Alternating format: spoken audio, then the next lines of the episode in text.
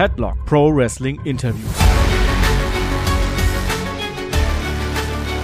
Ja, hallo liebe Freundinnen und Freunde des gepflegten Pro Wrestling Interviews. Mein Name ist Markus Gronemann und ich habe heute eine spezielle Ausgabe, nämlich habe ich heute ein Interview mit Tassele Jung, einem der Geschäftsführer der WXW, aufgezeichnet. Äh, Tassele und ich kennen uns schon seit vielen Jahren und seit etwa zehn Jahren reden wir auch immer wieder miteinander. Das heißt, wenn Tassele und ich mal ins Quatschen kommen, dann kann es ein bisschen länger dauern. Ich habe ursprünglich mal angenommen, das Interview wird so eine Stunde, anderthalb vielleicht gehen. Wir haben dann im Endeffekt fast drei Stunden miteinander gesprochen. Wir haben uns das WXW-Jahr 2022 im Detail angeschaut. Wir haben auch über die WWE gesprochen. Wir haben über andere Ligen in Deutschland gesprochen. Wir haben über die Zukunft der WXW im nächsten Jahr gesprochen. Und dementsprechend haben wir uns dazu entschlossen, dieses Interview zwei zu teilen, weil es wahrscheinlich auch etwas schwierig ist, sich ein dreistündiges Interview am Stück anzuhören. Das heißt, diese Woche bekommt ihr Teil 1 des Interviews. Da sprechen wir mal über die WXW an sich, über das Jahr 2022 und wir schauen uns dann die Highlights des Jahres an. Das heißt, wir sprechen über Beginn des Jahres, über die Käfigschlacht, wir sprechen über 16 Carat, wir sprechen über den Sommer und wir sprechen dann zum Schluss noch über den Umzug der Academy und wie es dazu gekommen ist. An der Stelle machen wir dann einen Cut und nächste Woche, also ihr müsst jetzt nicht zwei Wochen warten, wie es unser üblicher Rhythmus ist, sondern nächste Woche bereits, gibt es dann den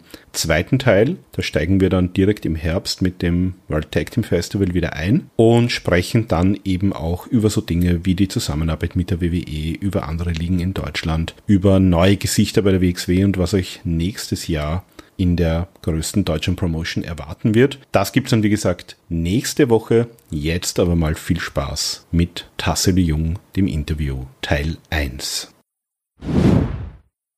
Ja, herzlich willkommen bei Headlock, dem Pro Wrestling Interview äh, mit einer kleinen Premiere, nämlich heute auch Video des Gastes und wir haben dann einen recht hochkarätigen Gast im europäischen Wrestling, wenn nicht sogar den hochkarätigsten Gast, den man da haben kann. Äh, Tassilo Jung, der COO, also operative Geschäftsführer von der WXW ist heute bei uns zu Gast. Äh, Tassilo, herzlich willkommen bei uns. Ja, vielen Dank für die Premiere-Einladung, wie ich eben mitbekommen habe. Ja, wie geht's dir? Wie hast du die, die Weihnachtsfeiertage verbracht? Bisschen entspannen können oder geht schon wieder ja, los? Ja. Ähm, also wir hatten, ähm, wir machen Anniversary ja oft am Wochenende vor Weihnachten. Äh, wer dann mal für nächstes Jahr den Kalender schaut, der bekommt hier gleich den ersten Spoiler. Das kann ja nächstes Jahr sehr, sehr kurz vor Weihnachten sein, theoretisch. Ähm, wir hatten danach auch eine relativ intensive Woche mit dem aktuellen WXW 2.0 als Thema, mit äh, Gesellschafterversammlung von allen drei Unternehmen. Das heißt, wir haben bis ziemlich genau an den Abend vor Heiligabend heran auch, auch durchgepowert.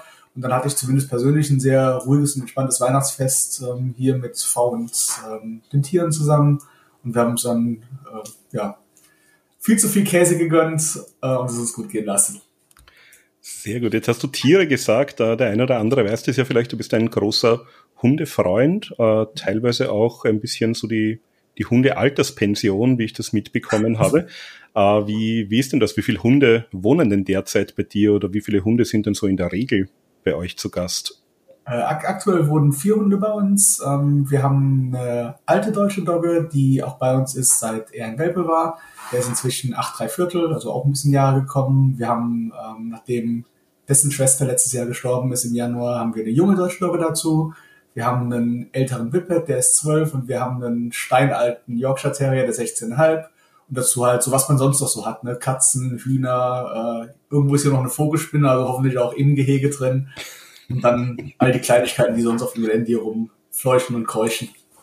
Ja, da, da wundert uns eigentlich, dass es noch nicht mehr äh, tierische Kandidaten im Laufe der Jahre bei WXW gegeben hat. Aber ich glaube, das, das ist auch nicht mehr so, wie das in den 80er Jahren noch üblich war, dass man da alle Tiere zum Ring schleppt, oder?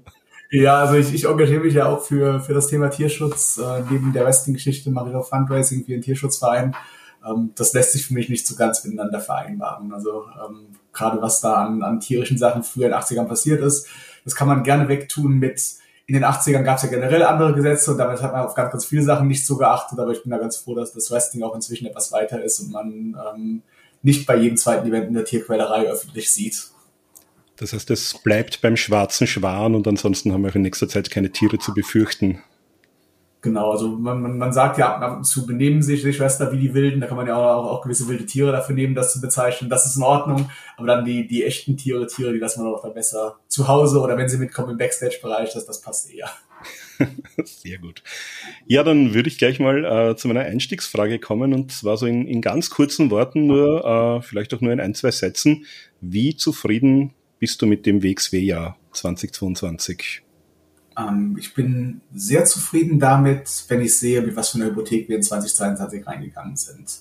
Also wenn wir ein Jahr zurückschauen, wie, wie die Welt damals ausgesehen hat, wie ähm, auch die generelle Stimmung in der, in der Bevölkerung war, wie die Veranstaltungsbranche ausgesehen hat, das ist so ein Unterschied wie Tag und Nacht zu heute. Und es ist nicht so, dass die Veranstaltungsbranche keine Probleme mehr hat, ganz im Gegenteil. Es war ein anstrengendes Jahr 2022, aber wenn ich sehe, wie wir reingegangen sind, wie wir rausgegangen sind, ähm, damit, damit dürfen wir sehr zufrieden sein, damit sind wir sehr zufrieden. Ja, und ich bin ja ein alter Zahlen, Daten, Fakten-Freund. Also die Hörerinnen und Hörer, die auch die Analyse-Podcasts gehören haben, wissen das vielleicht. Äh, jetzt habe ich mir ein bisschen so angeschaut. Ich habe mal 2022 so mit 2019, das war so das letzte Jahr vor der Pandemie, wo es noch Vollbetrieb gab, verglichen. Äh, wir hatten bei der WXW, wenn ich es richtig gezählt hatte, im aktuellen oder im vergangenen Jahr 2022 äh, insgesamt 56 Veranstaltungen. Ich habe das mal so aufgeschlüsselt. Das waren 39, ich sage es mal, klassische Shows, die in Deutschland und eben jetzt auch erstmals in Österreich stattgefunden haben.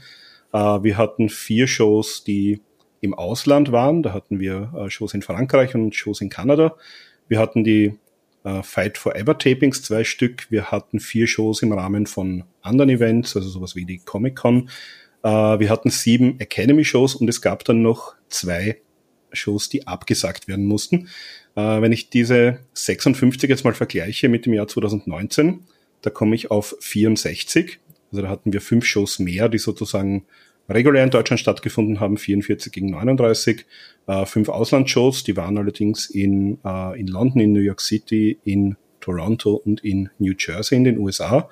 Äh, dann hatten wir auch vier Shows im Rahmen von Events und elf Academy-Shows. Jetzt würde ich mal sagen, das kann man relativ gut miteinander vergleichen. Das heißt, wenn man jetzt nur auf die Zahlen sieht, könnte man sagen, 2022 eigentlich fast wieder auf dem Niveau, wie es vor der Pandemie war. Ähm, äh, wie würdest ja. du das sagen? Also die, die Zahlen grundsätzlich am Papier sind vergleichbar. Ich nehme mal an, auch wenn man sich's ansieht, ihr schreibt ja auch immer die Zuseherzahlen bei den Events dazu auf eurer Webseite. Äh, die Zuseher sind noch nicht ganz auf diesem Niveau wieder. Und ich nehme auch an, das, was die Shows generieren, beziehungsweise auch was sie mittlerweile an Mehrkosten vielleicht verursachen, da wird es wahrscheinlich eine Diskrepanz geben, kann ich mir vorstellen. Ja, ähm, ich glaube, wir haben alle doch relativ früh in der Pandemie akzeptiert, dass es nicht irgendwann den Schalter geben, geben wird mit, ach, jetzt ist Corona vorbei, jetzt ist alles genau wieder wie vorher, sondern dass wir eine andere Welt 2022 oder Anfang 2023 vorfinden, als wir Ende 2019 hatten. Es gibt andere Rahmenbedingungen, es gibt äh, andere Positionierung in der Gesellschaft, es gibt ähm, auch eine, eine veränderte Einkommensstruktur in der Gesellschaft.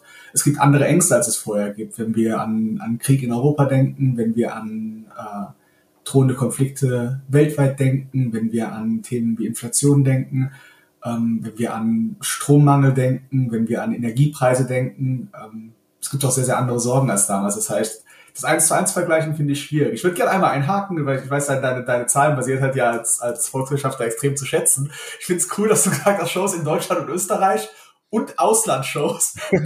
also ich würde ich, würd mal sagen, deutschsprachig erzählt hast. Das ist sehr, sehr großdeutsche Herangehensweise. Ich weiß das zu schätzen. Ja, natürlich ist es ähm, von, der, von der reinen Zahl her, ist es ähnlich, speziell wenn wir sehen, dass Januar und Februar ja eigentlich verschenkte Monate waren. Und im März hat ja auch nur ein Karat stattgefunden. Ähm, und gerade bis Ende März hatten wir auch noch sehr, sehr strikte Einschränkungen, was Veranstaltungen angegeben hat. Sowohl was Kapazitäten, als auch Sitzplatzpflicht, als auch Maskenpflicht, als auch 2G, 2G plus, 3G und so anging. Das heißt, gerade das erste Quartal war ja ein sehr anderes Quartal als der Rest des Jahres. Und dann finde ich, war das ein interessantes Jahr, weil du einerseits diesen enthusiastischen Es geht wieder auf Boom erlebt hast und dann quasi ganz, ganz viele Veranstaltungen nachgeholt worden sind. Also gerade wenn ich so ins erste, ins zweite Quartal schaue, äh, da gab es ja Events wie die Markthallenshow zum Beispiel, ähm, wie das Weihe-Event, das über zwei Jahre hinweg immer wieder verschoben worden war. Ähm, das heißt, da hast du so, zu, da hast du Events teilweise mit relativ hohen Ticketabsatzzahlen, wo die Zuschauer überhaupt nicht mehr den Ticketsverkäufen entsprochen haben.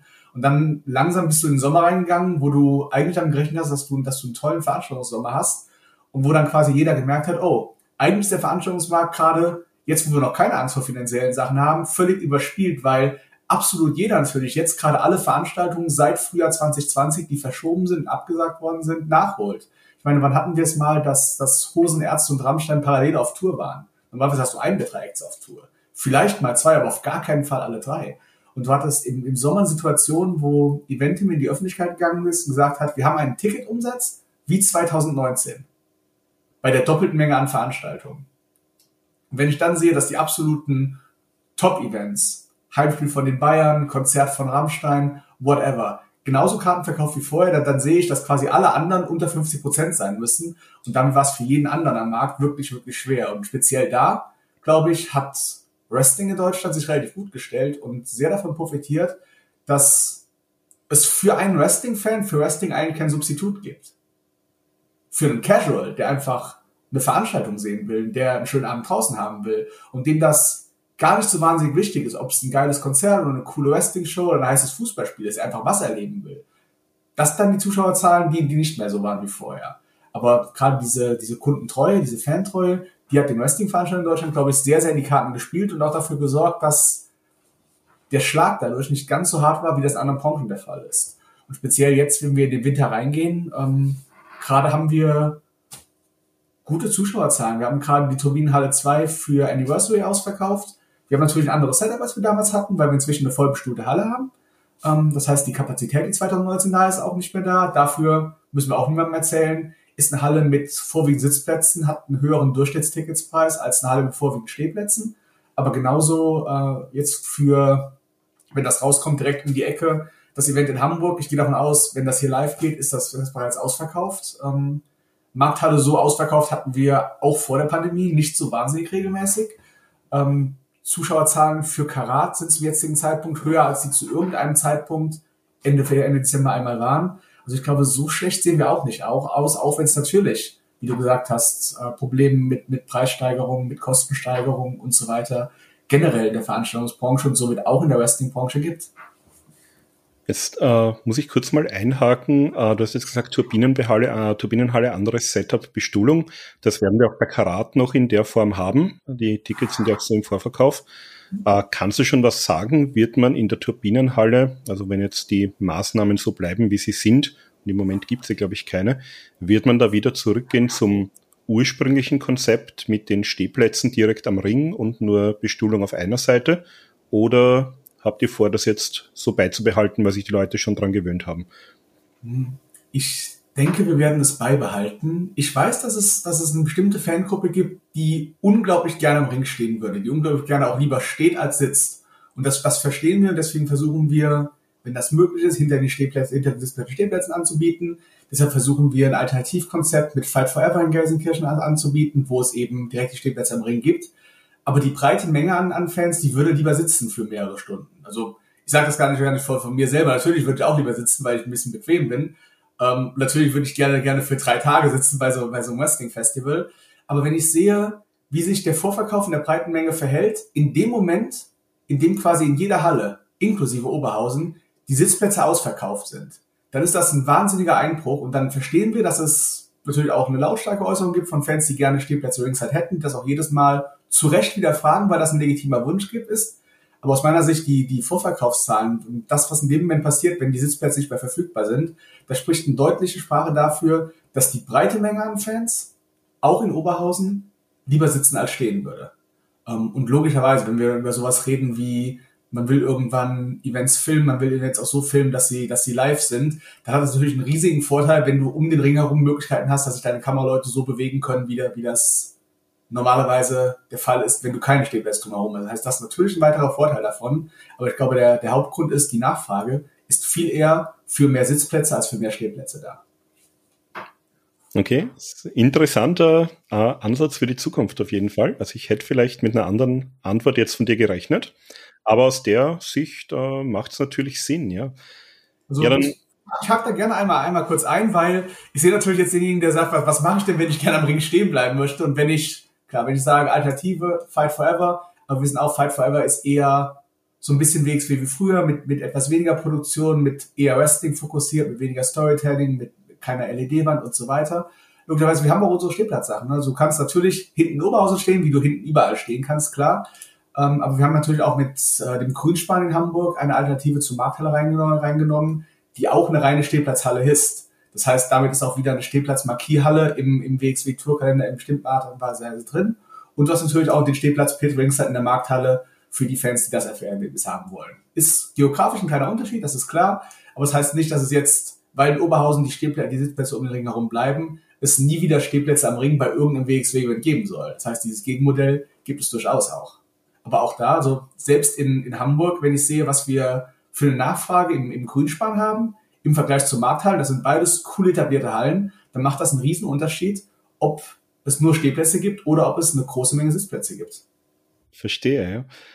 Ja, dann würde ich sagen, beginnen wir mal mit dem Einstieg ins Jahr 2022. Wir haben das Jahr eröffnet mit Back to the Roots, traditionell die Käfigschlacht, fast schon das äh, Paradematch auch von Robert Dreisker. War auch wieder dieses Jahr mit dabei, äh, damals noch mit Anil Marik, seinem äh, Tag Team Partner zu dem Zeitpunkt. Und es gab da auf der Gegenseite sozusagen die, äh, die Gruppierung, mit der es auch schon längere Zeit Probleme gab, nämlich Maggot, Heisenberg und Allison. Und das war, wenn man so ein bisschen zurückschaut, ja schon der, der Beginn von dieser Geschichte, die man um Robert Dreisker dann eigentlich das ganze Jahr über eigentlich bis jetzt und bis auch zur, zur kommenden Käfigschlacht, da kommen wir natürlich am Schluss dann dazu, äh, erzählt hat. Ähm, vielleicht kannst du mal so ein bisschen erzählen, wie, äh, ich nehme an, Robert war da natürlich wahrscheinlich mit involviert, aber vielleicht könnte das mal so ein bisschen aus dem Nähkästchen plaudern. Wann hat man sich eigentlich entschlossen, diese Geschichte so zu erzählen? Und war die sozusagen von Anfang an äh, so geplant oder hat sich das im Laufe der Zeit wieder ein bisschen hin und her bewegt? Du, du musst sagen, wenn, wenn du mich nach kreativen Sachen fragst, dann, dann sprichst du mit dem falschen Gesprächspartner. Das ist bei WXW tatsächlich überhaupt nicht meine Baustelle. Okay, ähm, verstehe. Ich habe mich so über die Jahre aus dem Creative-Bereich quasi komplett rausgezogen. Ich werde ab und zu mal ich eine Frage gestellt, hey, wie siehst du das und das? Wie würdest du das und das lösen? Gib uns mal einen Input dazu. Aber grundsätzlich, wir haben äh, ein Creative-Team mit natürlich Robert selber, mit Dennis, mit Felix, die sich darum absolut wunderbar kümmern. Und ich bin eher derjenige für die etwas trockenen, weniger sympathischen, vielleicht auch weniger Wrestling-spezifischen Themen. Ich bin unser Betriebswirtschaftler. Ähm, und ich sehe natürlich, was bei den Veranstaltungen passiert und ich kenne auch unsere Geschichten, aber ganz, ganz häufig lese ich das Veranstaltungsskript zum allerersten Mal am Nachmittag von, von, von dem Event selber. Das heißt, da ist auch nichts, dass ich einen Daumen drauf habe oder irgendwas an mir, an mir vorbeigemacht wird oder irgendwas kontrolliert wird. Das heißt, wann die sich wirklich entschieden haben, dass eine Geschichte genauso erzählt wird und wie sich das entwickelt hat, das kann ich nicht mal beantworten, weil ich ganz, ganz oft von den Storylines das mitbekomme, was ihr auch mitbekommt. Also das, was real in der Halle gerade passiert. Ähm, wenn du mich auf Back to Roots ansprichst, dann äh, ist meine Erinnerung eher die von, von einer wahnsinnig leeren Turbinenhalle 1 damals. War, glaube ich, auch eine 2G Plus Veranstaltung vielleicht sogar noch.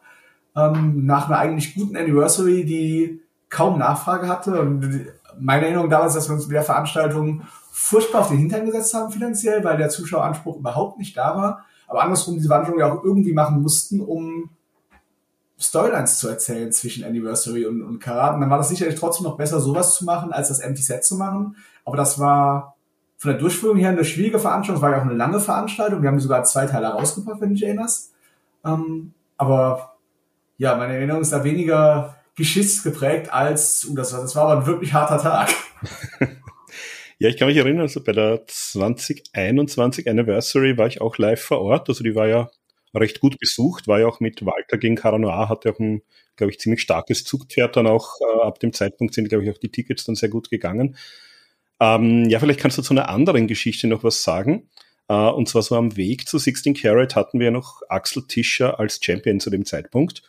Und der hatte da ein paar, sage ich mal, unsaubere Verteidigungen. Da hat man so ein bisschen da, da, wusste man nicht auch in Interviews, ist das jetzt, war das jetzt Absicht? Also wir hatten da einmal so diesen Griff ins Auge, wir hatten einmal so das Match gegen Levaniel, der vorher attackiert wurde.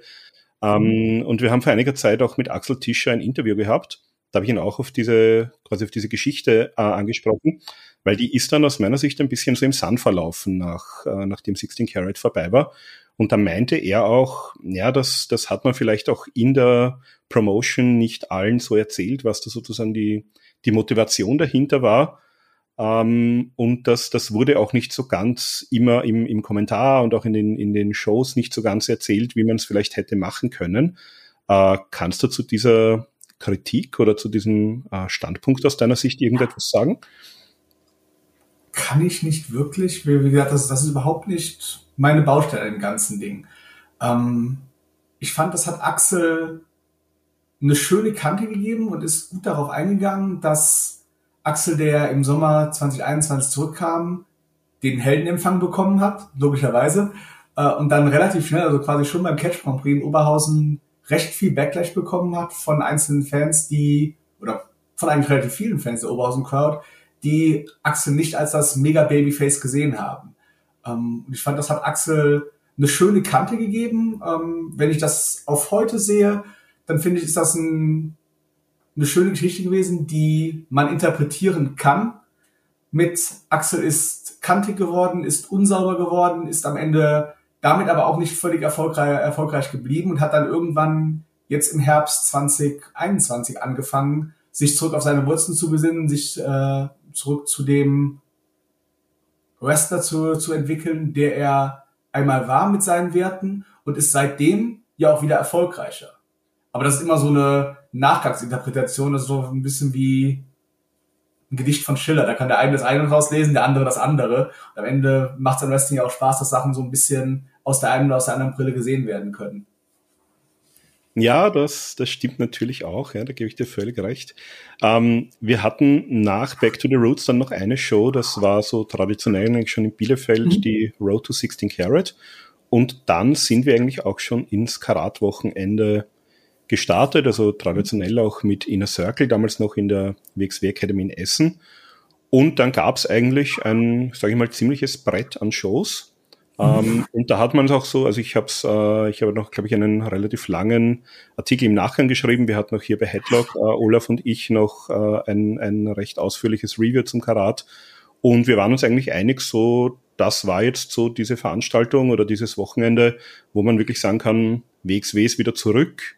Ähm, da, es gab von einigen Fans ein bisschen Kritik ähm, dass, dass man da jetzt natürlich ein, ein entsprechendes Roster aus der Corona-Zeit auch präsentiert hat.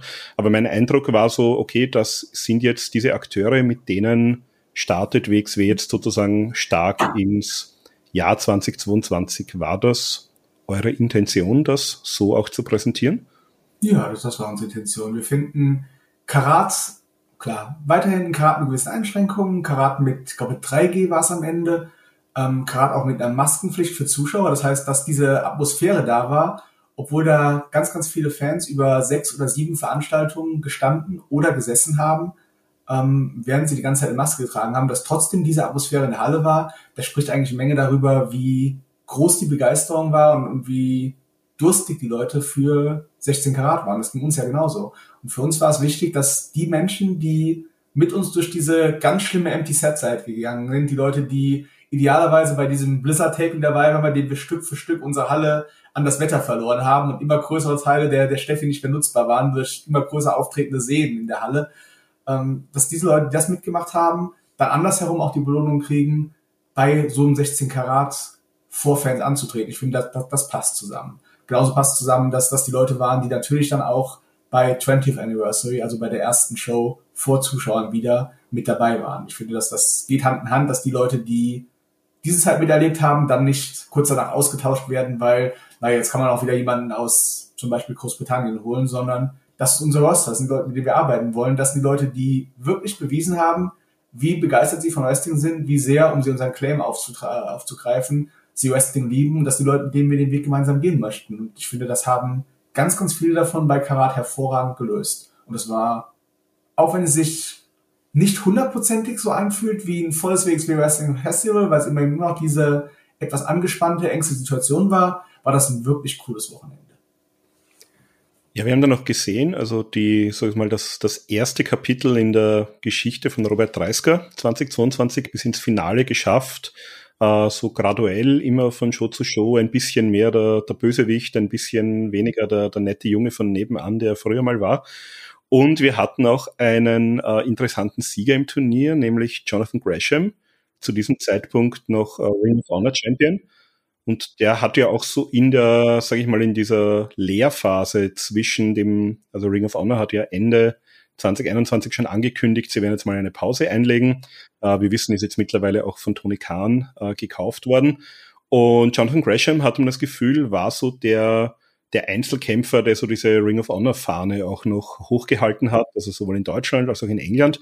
Äh, war auch sehr interessant, äh, den dann tatsächlich im Finale und auch als Sieger zu sehen. Das hat natürlich auch eine, eine langjährige Geschichte bei der WXW. Äh, hat das auf irgendeiner Ebene für euch äh, zu Kontroversen geführt, sozusagen? Also wir wissen ja, es gibt eine, eine Zusammenarbeit mit der WWE, es gibt die Shows am WWE Network. Ähm, Gab es da von irgendeiner Seite mal äh, einen Kommentar dazu, also jetzt außerhalb der, der Fanbase und der, des eigenen Rosters, dass Jonathan Gresham sozusagen hier so populär und so prominent dargestellt wird? Nein, dazu gab es keinen Kommentar und dazu gibt es auch meiner Meinung nach keinen Anlass. WWE ähm, kauft oder mietet Bildrechte, um WXW-Veranstaltungen auf ihrem Network auszustrahlen und auf allen Netzwerken, an, sie, sie, an die sie subventionen sind. Das heißt, natürlich können die das dann auch auf NBC Peacock und so weiter äh, ausstrahlen. Aber das ist das WXW-Produkt. Es gibt keine Einflussmöglichkeiten von WWE, wie dieses Produkt aussieht in gewissen Grenzen. Also ich glaube, wenn es jetzt einen Charakter gäbe, der oder dessen einziger Sinn ist, von vorn bis hinten sich über WWE lustig zu machen und deren Produkt schlecht zu machen und da und Scherze darüber zu machen, was alles an Skandalen in deren Firmengeschichte passiert ist, ja, da hat natürlich dann Lizenzrechtnehmer auch die Möglichkeit zu sagen, hey, Jungs, das funktioniert nicht, damit verunglückt ihr uns. Das ist klar. Aber welche Wrestler eingesetzt werden, welches, welche Stories es gibt und wer wie dargestellt wird, wer was gewinnt, nee, das ist nichts, wo WWE drüber mitreden dürfte oder mitredet. Und klar, das ist eine attraktive Geschichte und die gab es ja früh mit ähm, WWE kauft irgendwas und WWE erzählt Progress, was sie machen wollen, erzählt WXW, was sie machen sollen und nur weil sie Cara Noir zum Star aufbauen wollen, gewinnt der Karat 2020 und wird Progress Champion, aber sowas ist sowas ist eine Internetfantasie und nicht mehr und nicht weniger. Ähm, WWE hat uns niemals gesagt, wir hätten gern, dass ihr denjenigen einsetzt, wir hätten gern, dass der so und so dargestellt wird, wir würden gerne dieses Match sehen oder das ist aber schade, dass der das und das gewonnen hat. Nee, so, sowas, sowas gibt's nicht und sowas wird es auch nicht geben. Das war uns wichtig bei allen Abkommen, dass WXW autark ist und so handeln kann, wie wir es für richtig halten. Und auch im Nachgang Jonathan Gresham als damals einen der besten Wrestler der Welt oder nach wie vor einen der besten Wrestler der Welt, aber eben auch mit dem Charakter, der dieses Wachstum zu der Position, ich bin der beste Wrestler der Welt oder ich bin der technische beste Wrestler der Welt, darstellen möchte. Das war der richtige Sieger für Karat dieses Jahr. Und ich finde, der Moment, in dem er dann gewonnen hat, in dem Moment, in dem er diese herzergreifende Rede da im Ring gehalten hat, das war auch so ein bisschen Full Circle für, für den John Gresham, der, der 2011 zum ersten Mal als CCW Undercarder zu WXW gekommen ist. Ähm, jetzt ist es aber so, soweit ich zumindest weiß, äh, weiß jetzt nicht tagesaktuell, dass äh, 16 Carat derzeit nicht am WWE Network verfügbar ist, richtig? Ja. Ist das eine Entscheidung der WWE oder ist das eine Entscheidung von euch, wo ihr sagt, das ist ein, ein Event, den wollen wir gern exklusiv auf WXW Now präsentieren? Nein, das ist eine Entscheidung von WWE. WWE könnte auch 16 Karat ausstrahlen. Ja, dann gehen wir weiter in der Show. Also äh, Tristan Archer hat am Samstag im Main Event dann auch, da gab es ein Four-Way, äh, Archer, der Champion Axel Tischer, Levaniel und Jörn Simmons. Äh, da konnte Archer dann gewinnen. Äh, Levaniel sehr beliebt zu dem Zeitpunkt äh, haben auch einige gesagt, wäre vielleicht der richtige Zeitpunkt gewesen, sozusagen äh, Levaniel als den neuen Topstar zu präsentieren, mal zu sehen, wie weit man damit kommt. Äh, war das aus eurer Sicht so, oder aus deiner Sicht jetzt, da du sagst, mit Creative hast du weniger zu tun, aber jetzt aus deiner Sicht war es die richtige Entscheidung, äh, sozusagen zu dem Zeitpunkt auf Archer zu setzen und nicht auf Levaniel? Also wenn ich äh, gesehen habe, wie das Rest des Jahr, der Rest des Jahres gelaufen ist, dann kann man keine andere Position haben. Tristan Archer war vor Karat 2022 kein Main Eventer bei WXW. Jemand, der mal ein Main Event Match gemacht hat, ja, aber kein durchgängiger Main Eventer. Und das ist auch jemand, der wahnsinnig offensichtlich in der Position Champion zu sein gewachsen ist. Und sobald man den Titel gesehen hat, also jetzt beim ersten Auftritt danach, war das, war das von der Optik her völlig klar. Ja, natürlich ist dieser Typ der Unified World Wrestling Champion. Der auch übers Jahr hinweg einer der stärksten Wrestler bei WXW war und diesen, diesen Charakter als, als Titelträger wahnsinnig glaubwürdig dargestellt hat. Tristan Archer ist durch diesen Titelrun oder durch die beiden Titelruns, die er hatte, viel, viel stärker aus dem Jahr herausgegangen, als er im Jahr war und ist, ist das Main Event nicht wegzudenken bei WXW aktuell. Und auf der anderen Seite, wenn wir die Reaktion auf Levaniel gesehen haben, zum einen beim Shortcut-Gewinn und zum anderen beim Titelgewinn bei 22nd Anniversary, dann kann ich mir nicht vorstellen, dass es eine identische Reaktion dieses Jahr beim Karate gegeben hätte. Die wäre gut gewesen, aber die wäre nicht so gut gewesen, wie diese beiden Reaktionen waren. Also von daher ist auch die Frage im Sinne von, hätte Levani damals gewinnen sollen? Nee, der hätte jetzt gewinnen sollen. Und das hat er auch. Ja, dann gehen wir vielleicht gleich weiter im Thema zu äh, sehr populären Charakteren, die auch im Laufe des Jahres gewachsen sind. Wir haben da auch sozusagen äh, die Rakete zünden gesehen, sowohl für, für Maggot als auch für Baby Allison an dem Karat-Wochenende. Also Maggot ja auch seither der, der Shotgun-Champion. Unglaublich beriebt, äh, unglaublich äh, charismatisch, bei den Fans kommt er auch gut an. War das für euch so vorhersehbar, dass sich die beiden und vor allem auch Maggot im Laufe des Jahres so weiterentwickeln werden? Hm.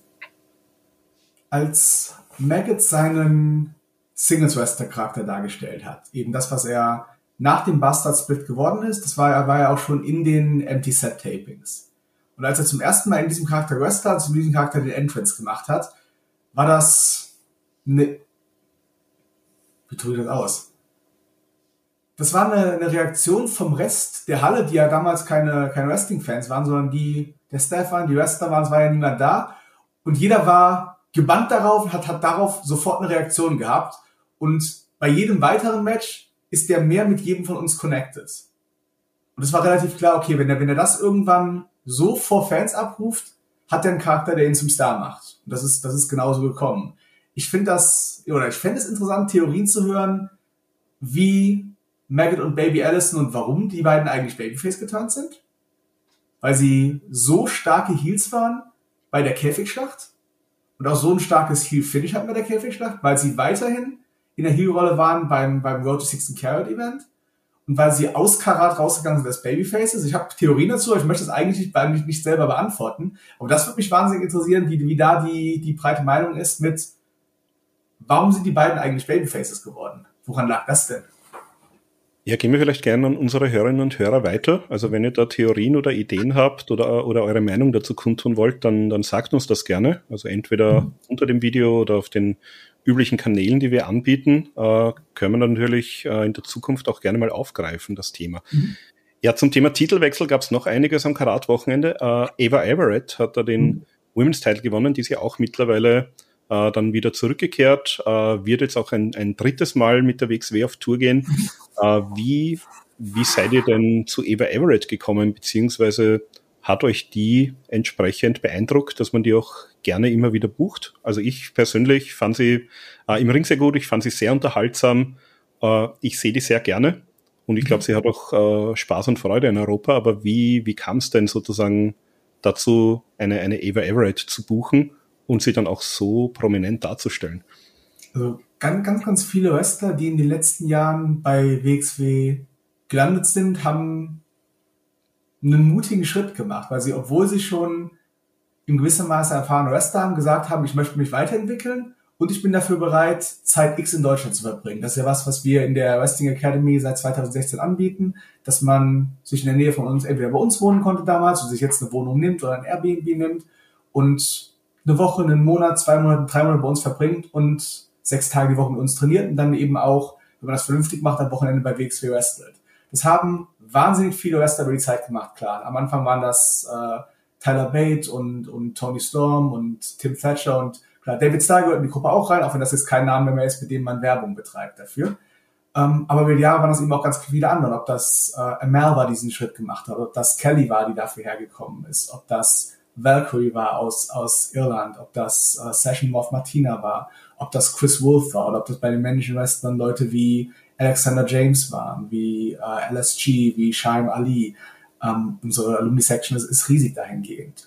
Und ähm, so jemand war auch Eva Everett, die gesagt hat, hey, ich möchte mich weiterentwickeln, das ist der richtige Schritt, damit habe ich eine Möglichkeit, mit anderen Leuten zu trainieren, im anderen Umfeld, im anderen Umfeld zu wresteln. Das kann für mich klappen und das ist eine der Erfolgsgeschichten dahinter, bei jemandem, bei dem wir gesehen haben, das klappt, die hat dieselbe Einstellung wie, wie unsere Leute, das funktioniert, das passt im Ring, das passt Backstage, das können wir gerne wiederholen und idealerweise wiederholen und wiederholen und wiederholen. Ähm, also als Alexander James erstmal bei uns war, war uns nicht klar, der wird x Touren für uns machen und irgendwann, wenn er da rausgeht, ein, ein Trainer beim, beim WWE Performance Center sein. Und bei, bei Eva Everett war uns auch nicht beim ersten Training klar, nee, das ist jemand, auf den wir, den wir bauen werden. Aber so mit der Zeit wird das immer klarer und klarer, wie gut das passt. Und, und bei Eva Everett finde ich, im Endeffekt den, finde ich beeindruckend, wie sehr sie bereit ist, das, was sie eigentlich kann, zurückzunehmen, selbst sich selber im Ring auch häufig als, als hässlich darzustellen, ganz bewusst mit der, mit der Make-up-Wahl, mit der Kleidungswahl, die sie hat, um einen Charakter darzustellen. Und das ist, glaube ich, auch der Grund, aus dem beim Karate-Reaktion auf den Ava Everett Titelgewinn so negativ im ersten Moment war, weil Ava Everett viel, viel schlechter wirkt und viel, viel schlechter rüberkommt, als sie eigentlich ist. Aber das ist Teil des Charakters, den sie macht. Dass eben diese Darstellung und das, was ihr Charakter nach außen als Präsentation macht und mit diesem wahnsinnigen Instagram-Ego, mit dem sie auftritt, dass das überhaupt nicht zusammenpasst und sie das bereit ist, so auszuspielen und dafür auch im Ring mal ein Match zu machen, was nicht auf der Qualität ist, wie es eigentlich sein könnte, um diesen Charakter auch, auch darzustellen. Diese, dieses, diese Opferbereitschaft sehe ich bei nicht so wahnsinnig vielen Wrestlern und diese Story-Fokussierung dahinter, die passt eben sehr gut zu WXW, finde ich. Mhm. Ähm, und in der Tag-Team-Szene hat sich bei Karat auch einiges getan. Wir hatten einerseits äh, First Time Mudo und Stephanie Mays, die die Tag-Team-Titel gewonnen haben. Und wir hatten auch äh, das erste Mal das, das Team, die sich zuvor eine Blutfeder geliefert haben, nämlich Bobby Guns und äh, Michael Knight. Mhm. Ähm, beide jetzt in der Form nicht mehr als Tag-Team oder derzeit nicht mhm. als Tag-Team bei der WXW. Ähm, wie, wie siehst du diese beiden Teams? Beziehungsweise äh, Steffi hat sich ja, die kam ja von einer Verletzung zurück, hat sich dann, glaube ich, im April nach Karat schon äh, wieder verletzt. Wie, äh, wie siehst du denn diese beiden Teams so im Jahr 2022 oder für die Zeit, in der sie da auch zu sehen waren? Mudo und Mace ist, ist eine wahnsinnig tragische Geschichte, oder? Das, das ist ein, ein toller Act, den die beiden zusammen wresteln. Die, die passen zusammen, die sind menschlich beide un, unglaublich korrekt. Und sie haben zweimal den Titel gewonnen und, und zweimal ihn verletzt abgeben müssen oder während einer Verletzung abgeben müssen, weil, weil Steffis Knie nicht gehalten hat. Das, das ist brutal, wenn, wenn so früh in der, in der Wrestler-Karriere zwei so schlimme Verletzungen kommen wie bei Steffi. Ähm, ja, das, das Team ist natürlich nicht das gewesen, was es hätte sein können, wenn sie verletzungsfrei geblieben wären. Und für Mudo ist es auch schade, weil er natürlich äh, immer wieder auf das, das Fair Team Karriere gesetzt wurde und ähm, als dann soweit war, hat Sheffield das erste Mal verletzt und dann hat man aufgebaut, bis es wieder soweit sein kann, dann kommt eine zweite Verletzung. Das hat natürlich auch Mudo zurückgeworfen und er hat nicht das Jahr bei gehabt, was er, was er gehabt hätte, wenn er da reingegangen wäre mit dieses Jahr bin ich Singles West. Also für beide tragisch, wobei das für Steffi natürlich viel, viel schlimmer als für Mudo ist. Ähm, OnlyFans muss ich sagen, ich, ich schätze Bobby und Michi unglaublich. Ich glaube, die sind beide richtig tolle Wrestler. Bobby ist einer meiner absoluten Lieblingswrestler bei WXW. Ich finde, Michael Knight ist seit 20 Jahren jemand, der permanent konstant wrestelt in Deutschland. Ähm, deren Tag Team Act finde ich nicht toll. Das wissen die beiden auch, auch, sehr deutlich. Aber der, der Tag Team Act connected beim Teil unserer Audience sind sehr, sehr gut. Das heißt, ich glaube, ich bewerte den Tag Team Act, Act schlechter, als unsere Audience den bewerten oder unsere Fans den bewerten. Ich schätze die beiden einfach als Einzelwrestler viel, viel mehr. Ja, und dann habe ich abschließend, also zum, zum Karat-Thema, äh, noch zwei Personalfragen. Ähm, das eine ist, wir haben ja Absolute Andy war ja damals Shotgun Champion, hätte ja gerne seinen Titel verteidigt, war, glaube ich, damals äh, krank. Also ich glaube kein Corona, aber man, man wollte dann natürlich auf Nummer sicher gehen. Äh, den haben wir seither eigentlich, soweit ich das zumindest mich erinnere, nicht mehr gesehen bei der WXW. Ähm, wer ihn so ein bisschen auf Social Media verfolgt, also der weiß auch, er ist sehr viel unterwegs. Ähm, Sehen wir den nochmal bei, bei WXW oder kannst du oder willst du dazu was sagen oder müssen wir uns da einfach überraschen lassen? Ich fände das unglaublich schade, den nie wiederzusehen. Ähm, wir hatten, also Andy war todtraurig, als er Karat abgesagt hat als Shotgun Champion, aber der war auch einfach zu krank, um anzutreten. Aber Andy ist ja auch einer, der, der über die Jahre immer wieder krank gewrestelt hat, aber gerade so im, in der Spätphase dieser Pandemiephase wäre es ja auch absolut unverantwortlich gewesen, da jemanden mit der Atemwegserkrankung antreten zu lassen. Also das war eine klare Sache. Ähm, wir hatten für Andy einen Comeback-Termin geplant. Andy war ja auch für eine andere Liga in Deutschland angekündigt, hat beides gesundheitlich absagen müssen ähm, und hat, soweit ich weiß, auch immer noch keine Ringfreigabe. Ähm, wenn er sich irgendwann mal bei mir meldet und sagt, ja, ich könnte jetzt wieder wresteln, ja, dann, dann, dann können wir drüber sprechen. Dann fände ich das komisch, wenn Andys letztes WXW-Match ein Shotgun-Titel-Gewinn, äh, Shotgun-Titel-Match gegen Dennis Dulnik im Januar gewesen wäre und der dann weg gewesen wäre für alle Zeiten.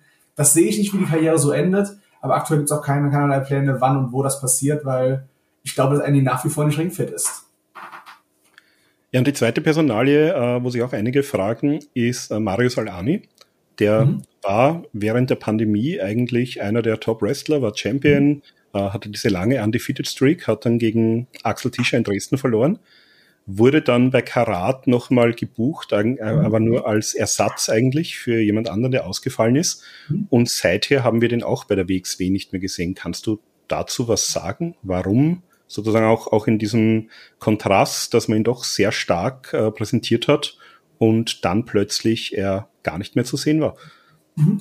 Ähm, Al-Ani war absolut das WXW Ace in der Pandemiezeit. Also wenn ich, wenn ich gesehen habe, was oder wenn, wenn ich mich an die Matchserie mit Tristan beispielsweise erinnere, sowohl das Singles-Match als auch das Submission-Match, das war richtig, richtig tolles Wrestling, was meiner Meinung nach auch im Empty-Set-Format richtig, richtig tolles Wrestling ist, was die Zeit jedes Zuhörers oder Zusehers gerade absolut wert ist. Ein tolle Match ist. Alani war super, super stark und wir wissen alle, welche Auflagen es für Veranstaltungen ab Oktober, November 2022 gegeben hat, starten in einzelnen Bundesländern und dann später in mehr und mehr Bundesländern. Und wenn jemand plötzlich in der Rolle von Karts verschwindet, und der hat ja nicht das Titelmatch gegen Axel Tischer verloren, war weg, sondern er hat am nächsten Tag ja auch wieder ein Leipzig-Match gewonnen und war dann plötzlich weg, dann denke ich, kann man sich denken, warum jemand in der Zeit nicht mehr auf WXW Cards war. Ähm, und nach wie vor, wir finden, Ani ist, ist ein toller Wrestler, aber wir haben eine ganze Menge tolle Wrestler aktuell bei WXW und unsere Sicht aktuell ist, würde Al-Ani jetzt gerade zurückkommen, dann würde jemand anderes dafür regelmäßig von den Cards runterfallen und aktuell glauben wir, hat es niemand verdient, von den Cards runterzufallen, um jemand anderen mit reinzunehmen. Also ich glaube, da gibt es auch eine ganz andere, ganze Menge andere Wrestler, außer Marius Alani, die aktuell bei WXW total spannend wären, aber auch allesamt so sind, dass man sagt, nee, dafür möchte man eigentlich niemanden aus dem aktuell festen Roster runternehmen, weil die sich ihre Plätze ja auch verdient haben. Ähm, also auch Balahani, ich glaube nicht, dass das für immer ist. Ähm, Fände ich auch komisch. Ist ein extrem verdienter Wrestler, ist ein gerader Typ, ist ein extrem guter Wrestler, aber aktuell sehen wir nicht, wo der Platz herkommt bei uns auf den Shows. Das ist interessant, ja, kann man sich wahrscheinlich da noch zusammenreimen, so wie du es jetzt gesagt hast. Ähm, dann schauen wir mal nach Karat und in den Sommer hinein. Da gab es dann, äh, wenn wir uns auch anschauen, die äh, WXW Unified World Championship, gab es dann eigentlich zwei sehr rasche Titelwechsel. Nämlich hat Jörn Simmons dann äh, gleich mal bei 16 Karat Gold Revenge in Frankfurt, äh, da gab es ein Freeway mit äh, ihm, Axel und äh, Archer. Äh, da konnte er den Titel gewinnen und hat ihn aber wieder vier Wochen später, mhm. äh, Anfang Mai, dann in Weihe wieder verloren. Ähm, Gab es da sozusagen Gründe, dass man dachte, vielleicht steht Archer doch nicht so lange zur Verfügung, wie man das wollte? Oder war das einfach so eine Entscheidung? Also ich weiß schon, du, du bist nicht creative, das hast du schon gesagt. Ähm, oder war das einfach so, dass man gesagt hat, man, man möchte den Fans einfach sozusagen diesen, diesen Überraschungsmoment gerne bieten und möchte auch gerne sagen können, es kann jederzeit etwas passieren und man sollte das Produkt verfolgen und sich am besten auch Tickets kaufen, weil wer weiß, wann das nächste Mal man vielleicht einen Titelwechsel live mitverfolgen kann. Beantworte ich die Frage. Es gab, gibt keine Zweifel an Tristan und das Argument, was du gebracht hast, zieht. Also gerade wenn ich mir die, die Show am zweiten den Frankfurt anschaue, das war das Wochenende, wo Deutschland wieder aufgemacht hat. Das war die erste Veranstaltung, wo es, glaube ich, keine Masken mehr in der Halle gab. Die erste Veranstaltung, wo es keine äh, XG-Regel mehr gab. Und ich finde gerade dieser April-Event in Frankfurt, der fühlte sich unglaublich cool an, was natürlich auch der zweiten Hälfte geschuldet ist, mit nacheinander verteidigt Maggot als neues Babyface Hometown Hero seinen Titel, Baby Allison als Hometown Hero gewinnt den Women's Title und im Main Event gewinnt der große äh, Babyface Match mit Jörn Simmons noch den, den Unified Title. Das war Christian hat das den, den Reispudding-Tag genannt, oder? Dass das war der Tag, wo alles zusammengekommen ist und, und wer in der Halle war, ist dann mit dicken Grinsen rausgegangen. Das war eine ganz tolle Atmosphäre. Äh, und andersherum, dass auch in einem Event in einer etwas ländlichen Region wie Weihe der Unified Title wechseln kann, das finde ich hat einen gewissen Wert, weil es Titelmatches für eine komplette Zukunft offen gestaltet. Ja, und ich glaube, das war ja auch in Frankfurt die Show, oder, ich weiß nicht, ob es bei der Show war oder dann kurz danach, äh, wo Steffi sich verletzt hat. Äh, mhm. Kannst du da Näheres dazu sagen, wie es zu dieser Verletzung gekommen ist vielleicht? Ich bin mir nicht mehr wahnsinnig sicher. Also ich weiß, die Verletzung, die, das, die erste Kreuzbandriss war was wirklich Blödes, wie was wie, sie hat einen Schlag bekommen, ist vom Apron runtergesprungen, dabei ist das Knie weggebrochen. Und ich glaube, auch das hier war kein, kein großer Move. Kreuzbandriss ist in der Regel eine kleine blöde Bewegung und nicht äh, der Beinbruch, wo irgendwas ganz Schlimmes passiert. Ähm, ich glaube, die, wenn ich mich richtig erinnere, war Steffi auch schon nach Karat angeschlagen, hat das ein bisschen runtergespielt, hat in Frankfurt auch nochmal gewrestelt und sagte danach irgendwann, nee, es geht nicht mehr, weil sonst hätten die in Frankfurt den Titel niemals mehr verteidigt zu dem Zeitpunkt. Ähm, und andersherum, in der Woche danach in Papenburg hat sich ja Dennis Dulnik das Kreuzband gerissen. Und das war auch eine, eine absolute Nichtsbewegung. Das war ein Ausheber in Fireman's Carry, bei dem das Bein weggebrochen ist. Es sah auch noch absolut gar nichts aus und ist trotzdem Kreuzbandschaden. Das, das sind alles Kleinigkeiten. Ja, dann bleiben wir kurz bei den Tag Team äh, und auch Tag Team Titeln. Also ähm, wir wissen ja dann, äh, Steffi und Mudo, beziehungsweise Mudo hat den Titel ja dann alleine verloren. Das war dann in Dresden, ein Freeway, da waren die, die Arrows dabei. Und Rot und Flott, über die haben wir jetzt noch gar nicht gesprochen, auch ein, ein extrem unterhaltsames Team, haben da auch bei, bei Karat, glaube ich, äh, sehr viele Fans äh, dazu gewonnen, die sie einfach in, in ihrer äh, mit ihr mit, mit Glocke und Schande und Game of Thrones Anspielungen großartig fanden. Äh, für mich auch zwei der, der unterhaltsamsten Wrestler des Jahres im, im Jahr 2022 haben mich so ein bisschen auch erinnert äh, an die sag mal an die an die Tage des Königs des äh, Königs der Catcher mit äh, Marius und und Kevin so ein bisschen in dieser in dieser fast Comedy-Rolle, aber können schon auch äh, abliefern, wenn es drauf ankommt. Wie äh, zufrieden seid ihr mit den beiden denn? Oder habt ihr, war das für euch absehbar, dass die, dass die doch so eine große Rolle spielen werden im Laufe des Jahres? Ich, ich finde schön, dass sie es gemacht haben. Mein Schenk ist ja auch schon ewig dabei, hat auch schon für uns einen langen Run gehabt. Und Nikita war 2012 bei, bei dem Tryout, bei dem Schenkenberg und Maxi Schneider am Ende bei WXW gelandet sind, mit dabei und war zu dem Zeitpunkt eben noch nicht ready und hat äh, dann fast zehn Jahre lang gebraucht, bis er den Weg über die Pandemiezeit zu WXW gefunden hat. Ähm, Finde ich cool, dass die beiden da sind und ich glaube, die eine große Menge Fans sieht das genauso, wie du, du das siehst. Ähm, wenn ich mich erinnere an die Reaktion, die die beiden bekommen haben, als sie einmal gegen bösere Bösewichte gewrestelt haben mit dem Amboss-Match beim Tag Festival ähm, da war das doch recht deutlich, wie sehr die breite Menge ähm, Rott und Flott eigentlich ganz gern hat, aber auch bereit ist mitzuspielen, weil ja, am Ende, am Ende sind die halt böse und unfair und dann, die möchten dann ausgebucht werden, also macht man das, aber in Wirklichkeit mögen, äh, mögen schon sehr viele die beiden, beiden wirklich und ich finde, das haben sie sich auch recht verdient mit ihrer Arbeit. Ja, dann ging es weiter. Äh, Dresden, True Colors, da gab es auch das große Titelmatch äh, Tristan Archer gegen Axel Tischer. Mhm wo sozusagen der, der Hometown Hero dann doch äh, unfair verloren hat in der Heimatstadt. Und dafür gab es dann ein äh, Ironman-Match in der Markthalle. Äh, mhm. Ironman-Matches ähm, hatten wir ja noch nicht so häufig in der WXW. Mhm. Ähm, kann ja auch durchaus gewisse Längen haben, also eine Stunde Wrestling. Also die beiden können es natürlich. Äh, die, die kriegen so ein Match auch hin. Aber ist das aus Veranstalter-Sicht immer so ein bisschen vielleicht auch ein Risiko zu sagen, äh, möchte ich doch ein Drittel meiner Show für ein Match opfern? Oder wie, wie sieht man, wie, wie geht man da ran, auch so, um das Ganze den Fans schmackhaft zu machen? Ja, genau so ist das. Ähm, das Iron-Match war ja nichts, was, was früh angekündigt war, was früh geplant war. An dem Tag ähm, war es eigentlich ähm, Tristan Archer und, und John Gresham um den Titel. Das wäre das Match gewesen, was hätte passieren sollen. Und äh, das ist nochmal das Rematch von True Colors gab mit Tristan Axel. Das ist relativ spät und relativ kurzfristig passiert, als Gresham eben diese Shows, äh, diese Show in Hamburg nicht machen konnte. Ähm, das heißt, das, was da passiert ist, war nicht der A-Plan, sondern das war der Backup-Plan. Ähm, Finde ich im Juni in der Markthalle ein Ironman-Match zu machen, das ist eine Ansage, also auch von den beiden Western her. Ähm, neben Alani, die du eben genannt hast, sind Tristan und Axel natürlich die absoluten Cardio-Maschinen, die auch die Wrestler sind, die sowas hinwresteln können. Ähm, aber ich glaube, das ist auch, auch für die beiden, auch in ihrer Erfahrung, eine, eine spannende Herausforderung gewesen, so ein Match zu machen. Nicht nur in einer Halle, die dermaßen heiß und eng und laut ist, sondern eben auch eine Stunde zu füllen. Wenn du das nicht regelmäßig machst, das ist schon eine Ansage, ja. Ja, dann schauen wir weiter in den Juni. Äh, das war eigentlich so ein bisschen auch ein, ein Turning Point im, in der Geschichte auch von Robert Dreisker bei Broken Rules. Da gab es nämlich das große Rematch, äh, Robert Dreisker gegen Jonathan Gresham. Und da kamen dann eben auch die, die Arrows und äh, Lawrence Roman mit zum Ring oder, oder griffen dann ein. Mhm. Und da haben wir eigentlich die Geburtsstunde von Amboss gesehen. Und das mhm. war jetzt eigentlich so die, eigentlich einer der, der Eckpfeiler äh, der WXW in der zweiten Jahreshälfte. Wie, wie siehst du denn Amboss oder ähm, anders gefragt, ist das für dich sozusagen eine, eine ähnliche Gruppierung, wie wir es auch in der Vergangenheit hatten, wie wir es mit Rice hatten. Wir hatten ja auch in der Pandemiezeit die Gruppen um Bobby und um Metehan. Mhm. Ähm, also ist das sozusagen die, die aktuelle Gruppe, um die sich alles dreht? Oder ist das für dich äh, ein, eine andere Geschichte ein bisschen?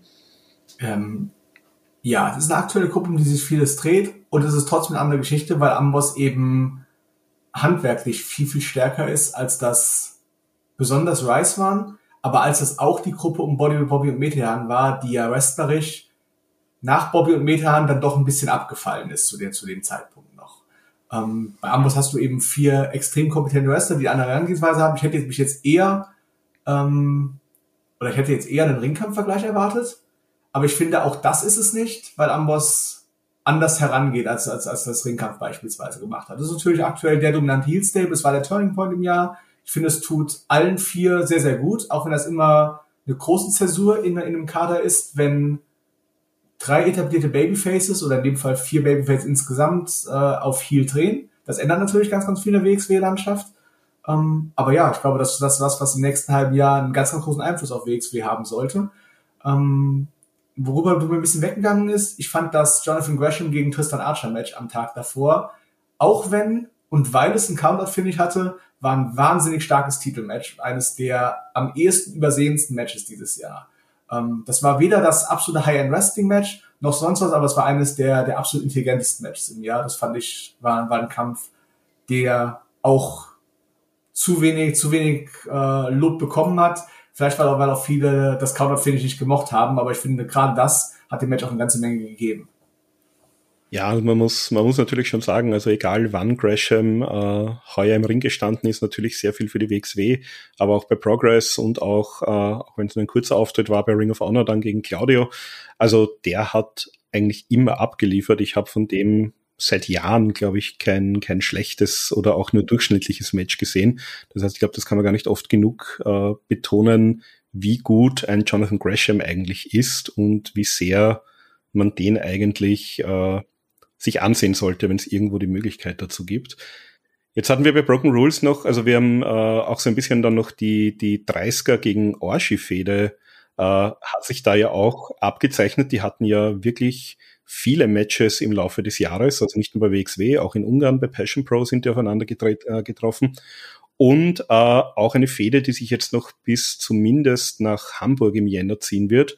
Äh, Jörn Simmons gegen Heisenberg hatten der ihr erstes Match. Äh, das hier auch, also ich bin ein großer Freund dieser, dieser Hoss-Fights, äh, wenn sich große, fleischige Männer äh, brutal wehtun, dann springt mein Herz vor großer Freude. Ähm, wie, äh, wie seht ihr denn das? Ist das für euch sozusagen einfach ein, ein Glücksgriff oder hat man sich da schon äh, sehr viel dabei überlegt, dass man sagt, man möchte so wirklich eine brutale Matchserie auch übers Jahr verteilt gerne zeigen können? Ich glaube, bei, bei, bei Robert und Oschi, es ist Robert natürlich der, der Treibepunkt dahinter. Robert hat früh in, in Oschi was gesehen und, und Talent gesehen. Und ich glaube, die, diese, diese Fehde ist auch, auch seine Art, dieses Talent so zu fördern. Also ich glaube, ganz, ganz viel von der Wahrnehmung, die Oschi in der europäischen Szene hat, ist darauf zurückzuführen, wie großzügig Robert Dreisker im Ring mit ihr umgeht. Das, das klingt natürlich komisch, wenn man, man sieht das ja andersrum auf sie einschlägt, wie, wie ein Irrer. Aber ich glaube, du weißt, du weißt schon, was ich damit meine. Ähm, das, das ist schon sehr, sehr Sache, wo, wo einer besonders hart damit dafür arbeitet, ähm, dass die andere als Star wahrgenommen wird. Und ähm, ich glaube, das, das ist manchmal offensichtlich, aber ganz, ganz viel von, von dem Hype, den, den Orshi hat, abgesehen davon, dass die trotzdem eine kompetente und, und coole Wrestlerin ist und dass sie sowieso auch ihr Weg gegangen wäre, aber der Weg ist eine Menge schneller gegangen, dadurch, dass, dass Robert den, den Weg ist. Ähm, Jörn Heisenberg, klar, das ist ein, ist ein Programm, was, was geschrieben worden ist. Das würde ich gar nicht so wahnsinnig positiv sehen, wie du das siehst. Aber auch das, das ist halt mein persönlicher Wrestling-Geschmack. Ich, ich verstehe, dass es zum Wrestling dazugehört und das hat natürlich seine Attraktivität, wenn zwei 120 bis 130 Kilogramm Fleischberge sich da durch die Halle prügeln und mal zum Stuhl greifen und mal am Tisch werfen und so das ist halt echt nicht meine favorisierte Art von, von, von Wrestling. Ich habe dann weitaus lieber, ähm, dass es einen Unterschied macht, in welche Richtung das Handgelenk gedreht wird äh, beim Match, als ähm, dass die brüllenden Leute sich da durch Zuschauermengen schlagen. Aber ähm, für das, das was wert ist, ist es natürlich trotzdem cool und ich verstehe, dass das Wrestling nicht dafür da ist, um ausschließlich mich persönlich glücklich zu machen, sondern um eine breite Menge glücklich zu machen und Mainstream-tauglicher ist Ion Simmons gegen Vincent Heisenberg wahrscheinlich als äh, Tassilo Jungs liebt in Wristlock Wrestling. Ja, da können wir vielleicht eine, eine vielleicht auch brutale Überleitung machen, weil du jetzt sagst, Wrestling für Publikum und Wrestling im Mainstream. Ihr wart ja auch involviert, soweit ich das weiß. Ich weiß jetzt nicht, ob es zeitlich vor oder nach Broken Rules war. Ähm, aber ihr wart involviert bei einer Wrestling-Show, die im Rahmen der Fashion Week in Paris stattgefunden hat. Äh, Vans war da ein, ein Sponsor, Vans und Braindead. Äh, Veranstaltung hieß Brain Slam, waren auch äh, zahlreiche WXW-Wrestler mit dabei. Äh, David Bradshaw hat den Kommentar gemacht, das Ganze gab es auf Twitch äh, anzusehen. Wie, wie kam es denn dazu? Ähm, Braindead hat im, im Marketing jemanden, der begeisterter Wrestling-Fan ist. Und diese Brainslam-Marke, die, die machen die beispielsweise gerade auch in, in Los Angeles, gab es auch noch weitere Brainslam-Shows, bei denen es wirklich bescheuert gute Cards gab. Also mit, mit absoluten Dream-Matches, wo ich mir gedacht habe, wie, wie kann das denn unter dem Radar stattfinden? ähm, wo eben auch was davon von AAA, vom CNL, von, von New Japan, von AEW dabei waren und so weiter. Ähm, und hier wollten die das eben auch in, in Paris machen, weil deren Herangehensweise war, naja, in der Fashion Week hängt jeder die verrücktesten Poster auf, um die Leute irgendwie in die Showrooms zu kriegen, um da die Entscheider da zu haben. Aber wenn Entscheider und Influencer reinkommen, dann ist jeder Showroom am Ende trotzdem nur ein Fashion Week Showroom und es passiert nichts. Und die wollten was anderes bieten haben gesagt, okay, dann, ziehen wir durch und machen unseren Showroom zu einer Wrestling-Arena und machen da auch eine wirkliche Wrestling-Show.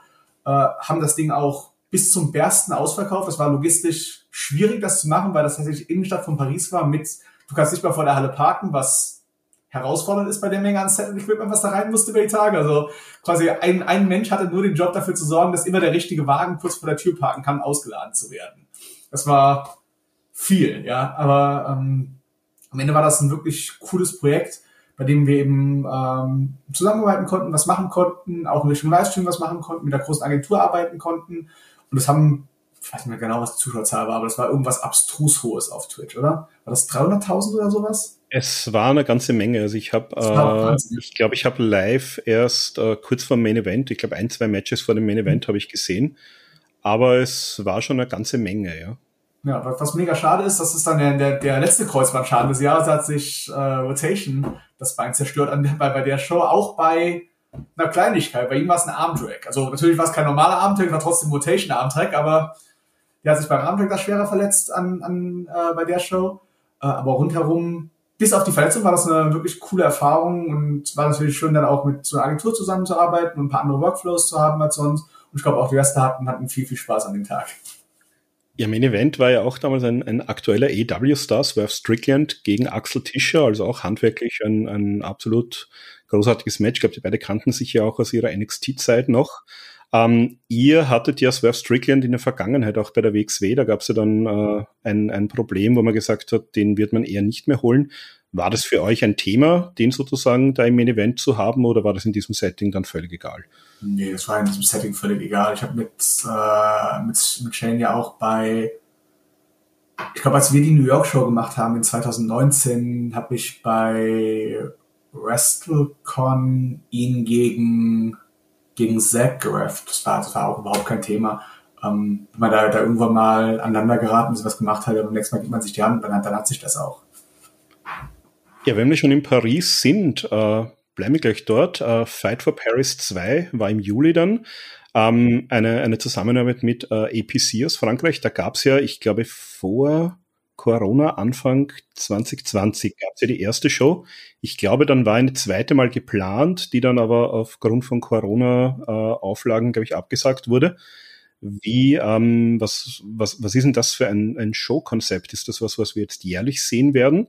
Diese Zusammenarbeit mit APC oder ähm, wie, wie kam es denn dazu? Also wir sind da generell offen für. Wir haben äh, vor der Pandemie schon die Fühler ausgestreckt, weil wir glauben, dass es sinnvoll ist, wenn man auf kontinentaleuropäisches Wrestling fokussiert ist, dass wir auch in anderen Märkten außer unserem Kernmarkt Deutschland vertreten sind und haben uns da eben mit Partner zusammengetan, um dann eben auch Shows dort zu veranstalten, eben gemeinsam.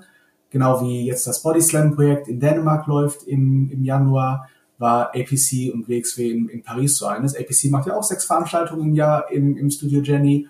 Äh, die waren sehr happy damit, wenn es erstmal gelaufen ist. Ich war auch beim zweiten Mal happy. Wir sind auch schon im Gespräch für den dritten Termin. Ähm, das heißt, ich kann mir gut vorstellen, dass das ein jährliches Konzept wird, ja. Ja, und jährliches Konzept gibt's ja auch mittlerweile im Rahmen der Comic-Con. Da wart ihr auch äh, einmal im Sommer und ich glaube einmal zwei Tage dann im Herbst bei der großen Comic-Con in Dortmund dabei. Ähm, ich habe jetzt nochmal nachgeschaut, ich glaube 2015 war das erste Mal sogar, dass die WX wieder aufgetreten ist. Äh, wir sehen das mittlerweile ja weltweit eigentlich bei, bei diversen Comic-Cons, dass da auch Wrestling-Shows äh, abgehalten werden. Aber ich glaube, die WXW war tatsächlich eine der, der ersten damals, vor mittlerweile sieben Jahren, wie ist denn das, das Verhältnis zu den dortigen Veranstaltern? Ist das sozusagen, seid ihr da schon fix gebucht für die nächsten Jahre wieder? Geht man davon aus, dass man das haben möchte? Und wie, wie ist denn das für, für die Wrestler und auch für euch, äh, so mal vor einem, also schon natürlich sehr nischigen Publikum, aber vielleicht nicht unbedingt vor einem Wrestling-Publikum aufzutreten? Also das, das passiert alles relativ kurzfristig. Das heißt, da steht auch nichts für nächstes Jahr fest, sondern das ist immer abhängig davon, wie ist der Raum in der Halle, wie füllt man was, weil auf so einer Comic-Con es natürlich wichtig ist, den Leuten auch was anderes zu bieten, als du kannst nur Schlange stehen, bis nach drei Stunden sich der Superstar bequemt, das Foto mit dir zu machen. Ähm, und dann, ich finde, finde Wrestling bei einer Comic-Con passt grundsätzlich, weil beides halt nerdy entertaining ist. Ja, es ist beides, beides in einer gewissen Maße Nische, aber es kommt beides aus einer ähnlichen Richtung. Ich glaube, die, die Überschneidung zwischen Comic-Fans, Cosplay-Fans, äh, Superhero-Fans, äh, Fans von Serien wie Vampire Diaries, wie Supernatural und so weiter und Wrestling-Fans in andere Richtungen. Das ist eine relativ große Schnittmenge. Ähm, und zumindest die, wenn, wenn ich in der Halle bin, dann sehe ich, dass da viele Wrestling-Fans früh kommen und sich schon hinsetzen, um ja die Wrestling-Show nicht verpassen und erst recht noch viel, viel mehr Leute bleiben stehen, weil das halt einen Unterschied macht zwischen all dem, was da sonst passiert und da passiert was Spektakuläres im Ring gerade. Das heißt, das wird immer extrem gut angenommen ich verstehe das, dass Comic-Con-Veranstalter inzwischen weltweit adaptieren, weil das sinnvoll ist, das zu machen, weil das ein toller Synergieeffekt ist. Ähm, bei, in Wien gab es das ja beispielsweise auch mit dem Stapel der österreichischen Wrestler. In Basel gibt's das mit äh, einer unglaublich schlechten Schweizer Truppe leider. Ähm, aber wenn ich einen Comic-Con-Veranstalter wäre, irgendwann würde ich mir auch einen Stapel lokale Wrestler suchen, um sowas als Nebenprogramm zu haben. Das, das darf nicht unfassbar viel in meinem Budget kosten, das ist ganz, ganz klar. Aber das ist ein, ein cooler Add-on für so eine Veranstaltung und so müssen es auch unsere Wrestler sehen. Das ist nicht die Veranstaltung mit dem größten Profil im Jahr, aber das ist eine Veranstaltung, bei der man eine ganze Menge, Menge Augen auf sich bekommt und eine ganze Menge Leute davon überzeugen kann, dass Wrestling eigentlich ganz cool ist oder sie daran erinnern kann, dass sie Wrestling früher mal cool fanden und das noch mal schauen sollten. Ja, dann kommen wir wieder zurück zum, sag mal, klassischen Wrestling for Wrestling-Fans. Im Juli ging es weiter äh, in Frankfurt.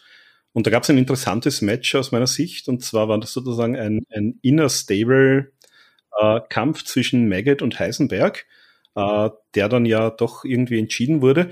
Äh, was ich und auch andere mich allerdings gefragt haben, das war so das letzte Mal, dass wir diesen, diese drei zusammen in einer Gruppierung gesehen haben. Also wir haben sie vorher schon gesagt, Maggot und Allison eigentlich seit Karat oder zumindest seit äh, Revenge dann in Frankfurt eigentlich auf der Seite der Guten. Heisenberg weiterhin das äh, Monster auch in der Fehde mit Jörn Simmons. Äh, irgendwie fehlt mir da die, die Erzählung, warum die drei jetzt nicht mehr zusammen sind. Hat man das irgendwie unter den Tisch fallen lassen oder äh, sind die vielleicht gar nicht so getrennt, wie man das vielleicht glauben möchte? ähm, Sagen wir, es gibt zwei Möglichkeiten dazu. Möglichkeit A ist, sie sind nicht so getrennt, wie, wie man es glauben möchte. Dann wäre das jetzt zu beantworten, sowas wie im Juli zu beantworten, warum ist Levani bei Karat nicht Champion geworden? Die Antwort würde was, was erzählen, was ganz, ganz viel kaputt macht. Sagen es die andere Möglichkeit, ist den Tisch gefallen, dann finde ich, ist der Anspruch von manchen Die Hard Wrestling Fans ein anderer als von der breiten Menge. Weil Wrestling ist ja kein, keine hochtrabende Literatur. Wrestling ist kein bis zum Ende auserzählter Storyline-Komplex, bei dem jeder Faden am Ende Sinn macht, sondern Wrestling ist, wir ehrlich sind, ja eine relativ triviale Unterhaltung, bei der es darum geht, möglichst starke emotionale Reaktionen zu einem bestimmten Zeitpunkt hervorzurufen und idealerweise das so zu machen, dass diese Reaktionen Karten, Abos, T-Shirts, whatever für die Zukunft verkaufen oder, wenn es noch besser gemacht wird, dass die Vorfreude, dass die Hoffnung auf eine solche Reaktion diese Gegenstände oder diese Dienstleistungen, whatever, verkauft. Ähm, und ich glaube, dass, dass äh, es durchaus Fans gibt, die nach diesen Lücken suchen und sagen, ah, da gibt's aber was, das wurde nicht zu Ende erzählt. Beispielsweise, warum, warum haben Heisenberg und Merkel sich nie getrennt? Warum ist Axel Tischers Auftrittsverbot in Hamburg nicht mehr in Kraft oder so? Aber das ist eine Sache, die interessieren wahrscheinlich zwei Prozent der Fans, während das für 98 Prozent völlig egal ist, weil das in den jetzt gerade passierenden und kommenden Momenten gar nicht so wichtig ist. Da, da muss man dann auch akzeptieren, Wrestling ist eher ein Trivialroman als ein Stück Weltkulturerbe. ja, dann, dann gehöre ich vielleicht zu diesen zwei Prozent, das äh, möchte ist, ist mega okay. Ich, ich, ich wäre ja genauso. Ne? Also ich, ich, ich weiß das zu, weiß zu schätzen, was für ein unglaublich detailverliebtes und wahnsinniges Produkt Chicago über, über Jahre war, weil das eben Wrestling für die zwei Prozent war, ne? wo, wo jeder Faden irgendwann aufgenommen wurde. Am Ende ist es halt eher wie, keine Ahnung, ich, ich lese zum Beispiel die Alex Cross-Romane von, von James Patterson. Äh, das ist so mein Flugzeugroman mit einer Bahnfahrt irgendwo hin und einem Flieger dabei habe ich davon einen gelesen, das, das ist toll. Aber mir ist völlig klar, wenn ich da genau hinschaue, dann finde ich 40 furchtbare Unlogikkeiten davon, gerade über, über 30 Bücher. Ähm, aber wenn ich danach suche, dann lese ich den falschen Roman gerade. Ja, aber da darf ich vielleicht nochmal einhaken. Also Maggot Heisenberg, ähm, vielleicht stelle ich jetzt mal in den Raum, war die Geschichte aber auch nicht mehr so, so interessant äh, fertig zu erzählen, weil bei der gleichen Show nämlich auch äh, Ahura wieder zurückgekehrt ist zur WXW nach relativ langer Zeit, also fast einem Jahr. Äh, wir erinnern uns ja bei der 21st Anniversary, die fand damals im August statt. Das war so die erste äh, Post-Corona-Show, die es wieder gab. Ähm, da ist Ahura mit einem Fan aneinander geraten und wurde dann suspendiert. Und dann haben wir sehr, sehr lange nichts mehr von ihm gehört. Also vor jeder Frankfurt-Show habe ich gelesen, dass die Leute hoffen, auch bei Karat gab es so die Hoffnung, dass er wieder zurückkam. Er kam dann letztlich im Juli wieder zurück. Kannst du was dazu sagen, warum es so lange gedauert hat? Ja, also ich hasse es, Leute zu korrigieren, aber er kam im Juni zurück. Im Juli hat er wieder gewrestelt. Ah, zu einer okay. Reaktion. Ähm, naja, grundsätzlich, ich finde, wenn man, wenn man wenn man sich trennt oder wenn man eine Pause macht aufgrund des, des aus unserer Sicht Fehlverhaltens von jemandem, dann, dann ist so das absolute Minimum, dass man nachher zusammensitzt und derjenige sagt, jo, das war mein Bock, das akzeptiere ich, das mache ich nicht wieder. Und wenn der das dann irgendwann getan hat, dann muss es auch wieder einen Punkt geben, in dem jemand in Storylines einsteigen kann, weil es nicht ist, ähm, wir einigen uns jetzt und morgen bist du wieder dabei und dafür werden vier andere entbucht oder Storylines abgebrochen, sondern dann muss es passen. Und dieser Prozess mit, es muss zu einer Einsicht kommen, und dann muss es wieder, wieder eine Öffnung bei uns geben. Das hat eben ein bisschen gedauert und dafür war im Juni 22 dann eben wieder Zeit. Jetzt muss ich mir noch mal kurz meine, meine 2% Fanbrille aufsetzen. Also was wir auch äh, zu dem Zeitpunkt dann hatten, waren die Only Friends, die äh, sozusagen ihre Chance verloren haben, am World Tag Team Festival teilzunehmen und die dann auch danach nie wieder als Team angetreten sind. Also ich glaube, da gab es ein wenn ich es richtig in Erinnerung habe, eine kurze Backstage-Szene, Szene so mit, ja, wir machen jetzt mal wieder unser eigenes Ding. Ähm, von mir als 2%-Fan auch wieder ein bisschen so die Kritik, da, da hat mir so ein bisschen zumindest eine, eine Begründung gefehlt, beziehungsweise ähm, die, die Entscheidung, äh, wo ich mir denke, die beiden hätten wahrscheinlich auch handwerklich trotzdem gut ins Turnierfeld hineingepasst, auch mit den, mit den anderen Teams zusammen. Ähm, kannst du da irgendwas dazu sagen? Mhm. Ich, ich möchte unbedingt, dass du dich nicht auf die 2% Fanbrille versteifst, sondern auch die anderen Möglichkeiten in Betrachtung ziehst. Also sowohl hierbei als auch bei der Heisenberg-Sache. Ähm, ich lasse zwischendurch fallen, wir haben äh, gerade einen Levani-Titelgewinn gemacht, der eine Storyline zu Ende erzählt hat, die, wenn wir ehrlich sind, im Herbst 2019 angefangen hat. Mit er verliebt sich in Amal, dann hast du die, die Tapings, bei denen äh, Amal nicht da ist, bei denen aber Tristan als Ex whatever von, von Amal auftaucht. Das ist eine Geschichte, die über Jahre erzählt wird. Das heißt, ab und zu gibt es durchaus den, den ganz, ganz langen Faden bei uns. Vielleicht gibt es den bei den beiden Sachen ja auch. Das, das möchte ich gesagt haben. Das andere, wegen Tag Festival, ja, die hätten hundertprozentig reingepasst. Aber ich fände, wenn, wie drücke ich das aus, wenn der Qualifier für 16 Karat 2023 John Cena gegen der Brooklyn Brawler ist, dann war das kein wirklicher Qualifier. So, es muss schon John Cena gegen Randy Orton sein, einer von den beiden muss nicht teilnehmen. Und ich, ich wähle bewusst die Sache, weil ich bloß keinen europäischen Meisterkarte begraben möchte. Äh, das heißt, wir können uns noch auf eine Verpflichtung vom Brooklyn Brawler beim Karat für heuer freuen. Wolltest du das damit sagen? Richtig. Und wenn ihr wegen John Cena Karten kaufen sollt, solltet ihr das unbedingt tun, weil ich glaube, dass meine Aussage legal haltbar war. Ja, dann kommen wir zurück. Uh, Levaniel haben wir gerade angesprochen. Uh, der hat dann auch das Shortcut to the Top mhm. gewonnen. Also eigentlich seither ein uh, Titelanwärter seit dem Sommer. Mhm. Ähm, der war dann danach aber nicht verfügbar. Ich glaube, ich habe auch gelesen auf seinen Social Media Auftritten, der ähm, war ja, glaube ich, teilweise noch auf der Uni eingesetzt, hat teilweise auch ein bisschen so im, im Schauspiel oder äh, in einem ähnlichen Feld, äh, glaube ich, ein bisschen gebildet. Ähm, hat das die, gab es da Pläne, die da ein bisschen äh, nach hinten geschoben werden mussten deswegen oder war das sozusagen klar, dass das Levaniel da über den Sommer vielleicht nicht verfügbar ist oder habe ich da eine komplette falsche Information? Ja, also ich finde, wir hatten eine ganze Reihe Verletzungen und äh, Nichtverfügbarkeiten, aber da sah ich keine wahnsinnige Überraschung bei, nein. Ja, wer auch zurückgekommen ist bei äh, Shortcut war Metehan. Den hatten wir zuletzt gesehen, auch beim äh, Karat 2020. Ähm, der war dann ja kurz danach auch bei der WWE bei NXT UK zu sehen. Ähm, NXT UK Wrestler wissen wir ja, äh, hatten wir auch das Problem mit Axel, der den Shotgun-Titel damals auch gewonnen hat. Ähm, das war ja während der Pandemie nicht möglich, ähm, dass die sozusagen außerhalb von der WWE auch auftreten durften. Ähm, jetzt war Metehan wieder da mittlerweile, oder ich glaube kurz danach gab es dann auch die Info, dass NXT UK in der Form nicht mehr weiter bestehen wird. Für die WXW natürlich ein, ein Riesengewinn. Also ich äh, habe ja NXT UK äh, sozusagen wöchentlich auch verfolgt, habe da meine Reports drüber geschrieben und habe auch gesehen, was für eine Entwicklung äh, Met, es ist Metehan, für mich ist immer noch Lucky, aber äh, wie, wie Metehan äh, sozusagen sich da weiterentwickelt hat, das hat für die WXW ein, ein unglaublicher Gewinn. Äh, spielt ja jetzt auch seither äh, eine immer größer werdende Rolle. Ähm, wie, wie sehr freut man sich denn als Veranstalter, wenn man so einen Namen plötzlich wieder regelmäßig einsetzen darf. Ja, es, ist cool. Also ich freue mich vor allem, weil, weil Metehan oder Lucky auch jemand ist, der seit Jahren bei uns war, weil das einfach schön ist, ihn wieder locker um zu haben. Ähm, ist ja auch ein sehr korrekter Typ. Ähm, ich würde, du hast gerade 2020 gesagt, ja, Metehan war sogar Ende 2020 noch, noch äh, Shotgun-Champion.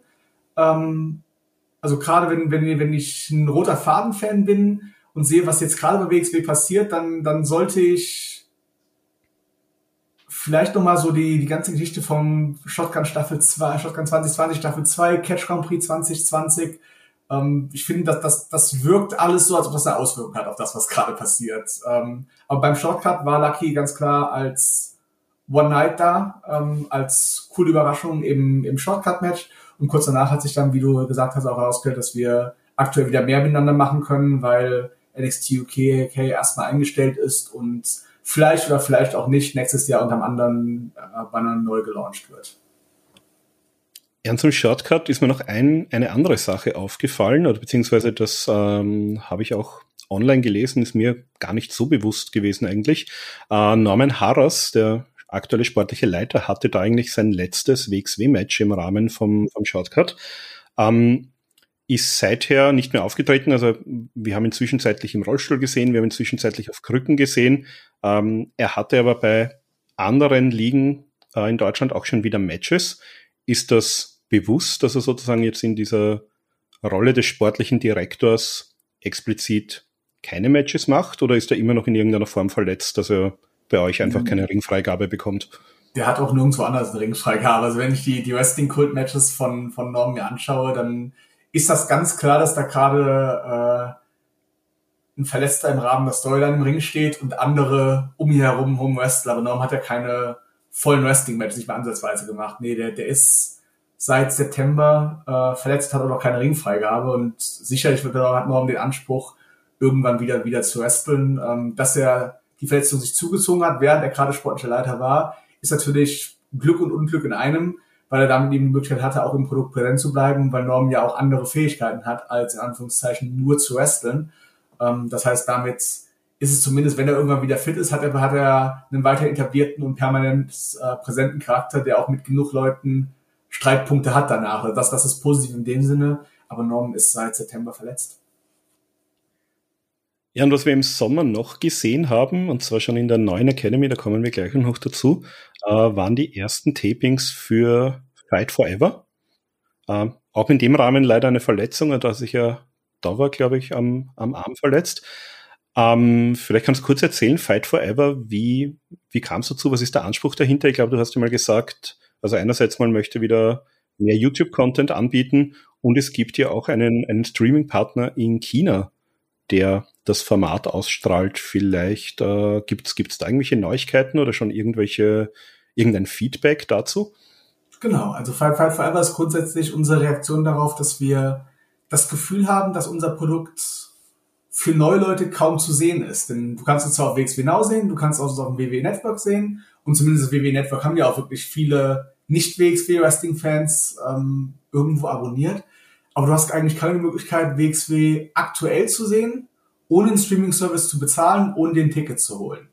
Ähm, und das sehen wir natürlich als, als eine Schwäche von uns, weil unser Produkt damit kaum in der Lage ist, neue Leute unverbindlich anzusprechen. Und Fight Forever war eine Möglichkeit, dafür was zu finden, dass man WXW-Matches zeigen kann, die auch vernünftig produziert sind, die eine heiße Haha-Crowd haben ähm, und die man außerhalb von einer Bezahlschranke ausstrahlen kann. Deswegen haben wir Fight Forever eingeführt.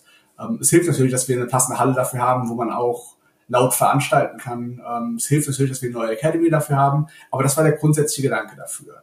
Ähm, auf YouTube ist das Ganze bereits. Ich glaube, unser oder die Firma, die unsere Distribution macht in China, hat aktuell ein paar Probleme damit, die Sachen zu untertiteln und so aufzubereiten, wie das nötig ist. Ähm, das ist aber auch für uns nicht A-Plus-Priorität, weil ich nicht sehe, dass wir eine wahnsinnige Menge an, an Tickets in, in China verkaufen werden oder da in absehbarer Zeit Live-Events machen oder dass es möglich sein könnte, von dort aus ähm, Vimeo zu abonnieren. Das heißt, das ist absolut nice to have, das ist cool, aber das ist nicht das Produkt, was wir, das Projekt, was wir absolut pushen. Da fokussieren wir uns eher auf andere Sachen. Und was wir da mitnehmen können, das nehmen wir mit, aber das wird nicht A-Prior sein bei uns. Jetzt machen wir mal einen kurzen Break vom, vom reinen äh, chronologischen Wrestling.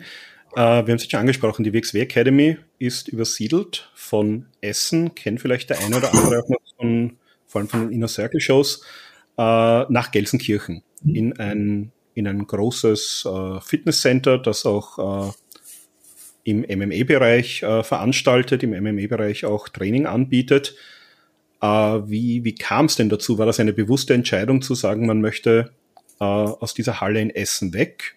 Oder war das einfach so, dass man gesagt hat, da bietet sich eine Möglichkeit und die ist für uns attraktiv? Uns war klar, irgendwann werden wir aus der Halle in Essen raus müssen, weil das eben eine Halle in einem Wohngebiet äh, war, ohne Parkplätze, dafür aber mit Nachbarn. Und beides ist schwierig für eine Wrestling-Schule, ähm, weil Wrestling-Training halt natürlich vor allem am Abend stattfindet und müssen wir auch niemandem erzählen, als, als Wrestling-Fans wissen wir das, Wrestling-Training ist schweinelaut. Und das wird mich auch als Nachbar stören, wenn da ein Tor offen ist und an jedem Abend und an jedem Feiertag und an jedem Sonntag da vier Stunden lang Leute in quietschen Ringen laufen, sich drauf äh, die Bretter ballern und Leute die ganze Zeit laut brüllen dabei. Wird mich auch als Nachbar ganz furchtbar stören. Ähm, einer der Trainer im Fight Club Gelsenkirchen äh, und einer der Kampfrichter im Team von äh, GMC, das ist eine der großen MMA-Ligen in Deutschland, ist seit vielen Jahren WXW-Fan. Und der hat mich letztes Jahr beim Catch Grand Prix äh, vorab angesprochen und gesagt, hey, wollen wir nicht mal mit ähm, den GMC-Chefs und mit dem Eigentümer vom Fight Club abends was zusammen essen gehen, uns austauschen, weil wir eigentlich, unabhängig davon, dass wir zwar verschiedene Sportarten machen, aber wir haben recht ähnliche Erfahrungen, ähnliche Herausforderungen der Produktion. Dann waren wir, äh, ich glaube sogar im 360 im, äh, im Centro, was Humor hat, wenn ich sehe, wie viel WXW-Geschichte dort passiert ist. Äh, haben wir abends was zusammen gegessen, äh, uns unterhalten und uns ausgetauscht, gegenseitig zur Veranstaltung eingeladen äh, und gesagt, ja, man könnte ja mal irgendwas was, was miteinander machen. Und dann haben sie mir eben auch vorgestellt, dass sie in diesen neuen Fight Club Gelsenkirchen umziehen, aus ihrem alten Gebäude und da theoretisch Platz für uns hätten. Ähm, und das haben, dann sind wir darüber in Kontakt geblieben, haben darüber gesprochen und haben dann so, wie man das machen muss, ein halbes Jahr vorher unseren Mietvertrag in Katernberg gekündigt, neu unterschrieben und sind in die Umzugsvorbereitung gegangen. Das heißt, das war mit einem Jahr Vorlauf geplant. Äh, da haben wir natürlich auch die entsprechende Kriegskasse für, zur, zur Verfügung stellen müssen, weil so ein Umzug teuer ist und weil natürlich, wie man sich vorstellen kann, die Miete da auch ein bisschen höher ist, als die in, in Katernberg war. Dafür können wir aber auch unseren Mitgliedern was völlig anderes bieten. Wenn ich sehe, dass du jetzt tatsächlich sechs Tage die Woche trainieren kannst, dass du jetzt auch am Wochenende laut sein kannst, dass du ein Fitnessstudio dabei hast, nicht noch nebenbei woanders hin musst, dass du da theoretisch zehn Stunden Tag verbringen könntest jeden Tag. Das ist ja eine völlig andere Erfahrung als äh, unsere Academy in Kadenberg war, die wahrscheinlich auch die beste eingerichtete Wrestling-Schule in Deutschland war, aber trotzdem Tag und Nacht zu dem, was es jetzt ist. Ähm, das heißt, war lange vorbereitet und wurde dann von Robert in hundertprozentig ganz furchtbar nervenzehrende Arbeit äh, durchgeführt, in so einen Umzug von eine Halle in eine andere ist eine Herausforderung und so ein Umzug mit nebenbei muss noch ein Büro aufgelöst werden und äh, jeder, der bei WXW mal gearbeitet hat und irgendwann gegangen ist, hat da allen seinen Scheiß liegen lassen über Jahre. Das ist sicher brutal gewesen. Ich weiß, es gab in der alten Academy gab es einen Raum, den konntest du durch eine Tür betreten und oben über eine Wand drüber gehen. Und da wurde schon zu Christian und Walters Zeiten war der Raum schon so, dass du die Tür nicht mehr öffnen konntest, weil immer mehr von oben eingeladen wurde. Und eine der, der, der schönsten Aufgaben für, für Roberts äh, war, diesen Raum von oben zu entladen und all diesen Müll wegzubringen. Also ich, ich weiß, in der Zeit war der auch wirklich zu Recht am Rad. Kann ich mir vorstellen, hat ihn vielleicht, äh, hilft ihm vielleicht als Inspiration, wenn er ein besonders bösartiges Amboss-Promo mal wieder bringen muss, dass er sich an diese Tage zurückerinnert ich, ich, glaube, ich glaube, jedes Mal, wenn er mich im Ring anschreit, hat er, hat er vor sich seinen Monat oder seinen zwei Monate des Umzugs. Davon bin ich ganz fest überzeugt. Ähm, jetzt hast du schon gesagt, dass es gibt äh, die Möglichkeit auch ein, also man hat ein komplettes Fitnesscenter angeschlossen, das heißt für genau. Trainees natürlich äh, sehr gut. Wie viele, ähm, oder anders gefragt, äh, hat sich die Anzahl der Leute, die bei euch trainieren, seither erhöht oder ist das ziemlich gleich geblieben? Nee, die, die, die hat sich erhöht, aber generell ist die Academy natürlich ein interessanter Fall wirtschaftlich, weil die Academy mit Jahresverträgen arbeitet. Das heißt, das ist das eine Unternehmen, was im Endeffekt von, von Covid zum Zeitpunkt der Schließung gar nicht so fest betroffen war. Aber natürlich haben ganz, ganz viele Leute in der Zeit der Pandemie ihre, ihre Verträge in Fitnessstudios und sowas auslaufen lassen. Und andersrum hat ja kein Mensch zwischen März 2020 und, wer ehrlich sind, Sommer 2021 irgendwo eine neue Mitgliedschaft für irgendeinen Verein abgeschlossen. Das heißt, äh, die Academy hat eher das Problem, dass sie diese anderthalb Jahre verloren hat und derzeit dem Zeitpunkt kein Neumitglieder gewonnen hat und die äh, da jetzt so ein bisschen hinterherläuft. Seit wir in Gelsenkirchen sind, ist das schon, schon ganz okay, wie das wächst. Ähm, aber ja, diese zwei Jahre fehlende Mitglieder, die, die spürt die Academy schon ganz gewaltig. Das ist eine unserer Aufgaben für nächstes Jahr. Aber das heißt, wenn ich jetzt als äh, vielleicht als kompletter Anfänger bei der WXW gerne trainieren möchte, dann schließe ich meinen Vertrag trotzdem mit der WXW Academy ab oder schließe ich meinen Vertrag mit dem äh, Fitnessstudio dort ab und kann auch Wrestling-Training in Anspruch nehmen, ja, wenn ich das möchte? Du, du, machst einen Vertrag mit der Academy, also du würdest uns melden und sagen, ja, ich würde mal ein Probetraining machen und gucken, ob das überhaupt so ist. Dann würden wir dir Termine geben, du würdest vorbeikommen, würdest dann entweder mit Axel oder mit äh, Elijah Bloom, ich habe gerade fast einen echten Namen gesagt, oder mit Danny Frey oder wer auch immer gerade da ist, würdest du zwei Stunden trainieren und der würde sagen, hey, wenn du Mitglied werden willst, hast einen Vertrag, lesen dir durch, melden uns irgendwann mal. Und dann würdest du einen Vertrag mit äh, der WXW Wrestling Academy machen und hättest mit diesem Vertrag dann so eine Zugangskarte und kannst damit dann eben auch ins Fitnessstudio jederzeit rein. Wie ist das jetzt für eure bestehenden Wrestler im Main Roster? Soweit ich weiß, konnten die ja in der alten Academy einfach äh, mal trainieren kommen, wenn die irgendwas ausprobieren wollten oder, oder genau man, so ist das nach wie vor die Möglichkeit oder müssen die jetzt sozusagen einen, einen Vertrag? Nein, äh, das, ist, das ist genauso weiter. Also wenn, wenn du äh, die Leute, die in der Region wohnen, die kriegen eh eine Mitgliedschaft dafür von uns geschenkt, weil das für uns sehr, sehr sinnvoll ist, sehr, sehr vorteilhaft ist, wenn Wrestler auch trainieren. Ähm, wir würden eigentlich eher uns wünschen, dass das mehr von mehr Leute äh, Gebrauch machen, als, als den Leuten einen Vertrag zu verkaufen zu wollen.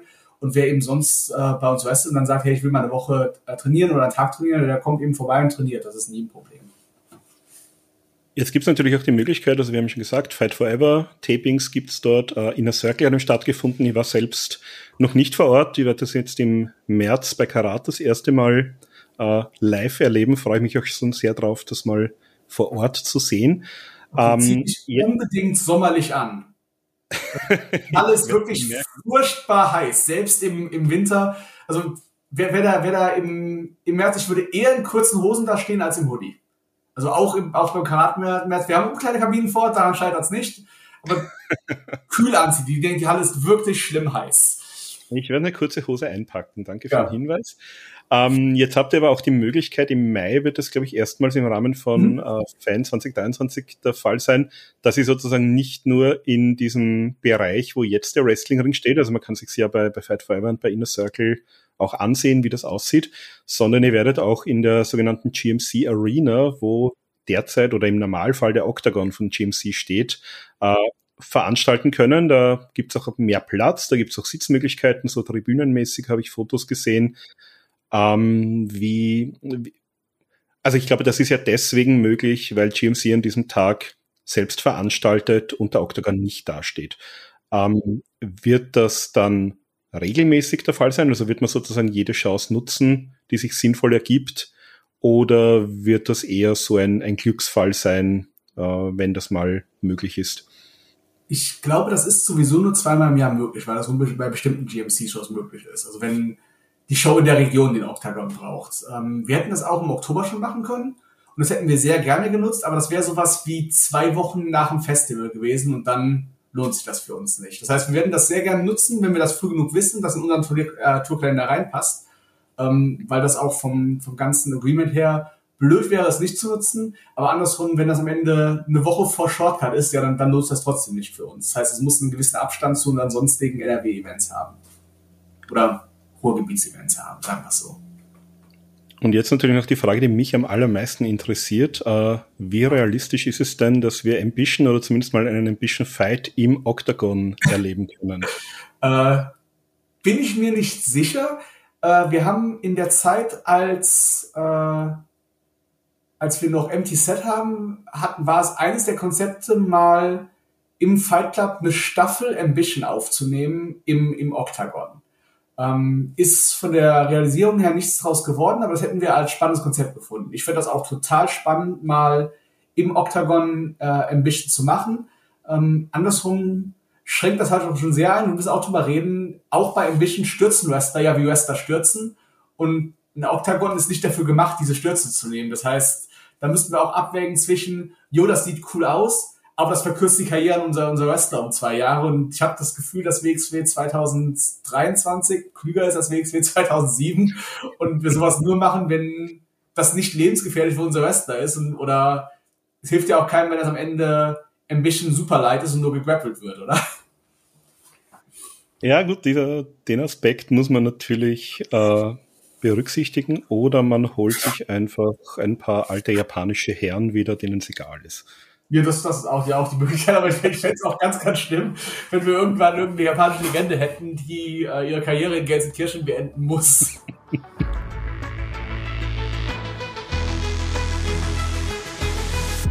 Headlock Pro Wrestling Interview.